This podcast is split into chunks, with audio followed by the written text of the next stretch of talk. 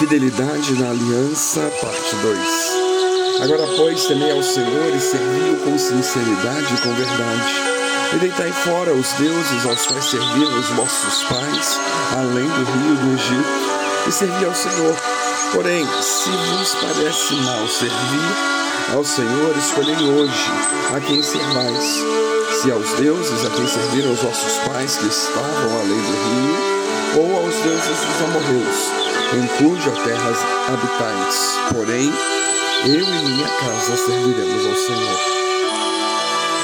Se aquele povo pretendia ir adiante, habitando na terra prometida, então eles tinham que continuar mantendo aliança com integridade e fidelidade.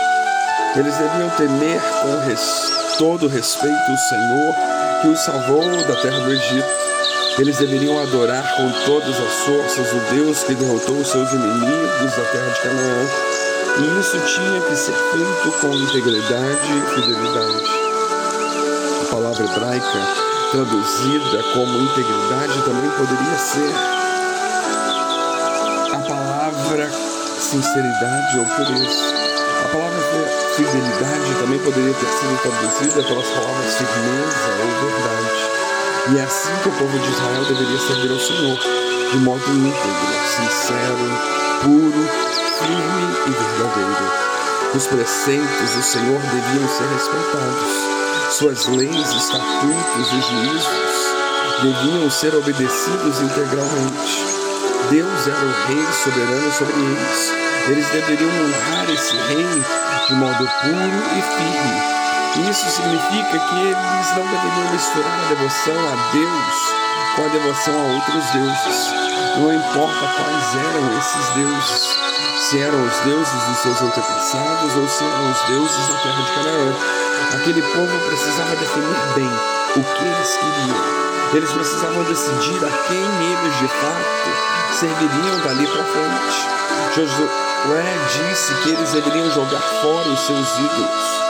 Em outras palavras, Josué disse: Olha, vomitai esses deuses à vida de vocês. Não sabemos exatamente se José disse aquilo porque o povo ainda estava transportando eles, os deuses, com eles, ou se ele disse aquilo como uma exortação para que nunca mais se lembrassem e confiassem em outros deuses. Mas uma coisa é certa Servir a Deus exige exclusividade. Deus não permite que outro ser, outro Deus, outro ídolo ou qualquer outra coisa seja colocada em pé de igualdade ao seu lado.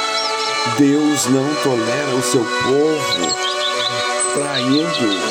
Deus não tolera que seu povo dê honra a mais ninguém além dele.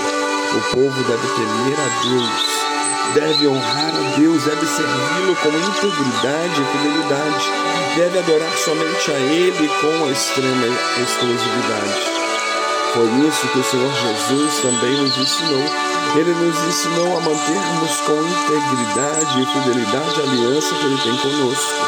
Jesus disse: Amarás o Senhor teu Deus de todo o teu coração, de toda a tua alma, de todo o teu entendimento. Ou seja, todo o nosso ser deve estar voltado para a adoração exclusiva a Deus. Todo o nosso coração, toda a nossa alma, todo o nosso entendimento precisa estar voltado para Deus. Amar a Deus com integridade e fidelidade é permanecer em Cristo e nas palavras de Cristo. E sobre isso Jesus Cristo mesmo disse: se permanecerdes em mim, as minhas palavras permanecerem em vós, pedireis o que quiserdes, e vos será feito. Nisso é glorificado o meu Pai, em que deis muito fruto, e assim vos tornareis meus discípulos. Como o Pai me amou, também eu vos amei. Permanecei no meu amor. Se guardardes os meus mandamentos, permanecereis no meu amor, assim como também eu tenho guardado os mandamentos de meu Pai, no seu amor permaneço. Cristo derramou seu sangue por nós. Ele nos libertou do império das trevas e nos transportou do reino das trevas para o reino da luz.